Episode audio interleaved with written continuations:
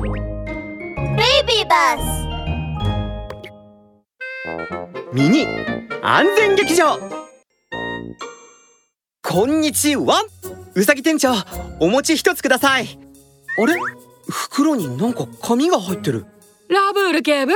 こんにちは。子供たちがお餅を食べるときに喉に詰まらせないように。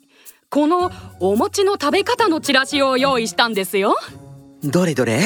お餅を食べるときは小さく切って食べやすい大きさにして食べよう。うんそうですね。うさぎ店長さすがです。ラブール警部のワンポイントアドバイス。お餅やお団子などもち米で作られた食べ物を頬張って食べてしまうと喉に詰まりやすいので気をつけましょう。それに万が一喉に詰まったら決して水を飲まずにハイムリック法で吐き出すか病院に行くようにしましょう。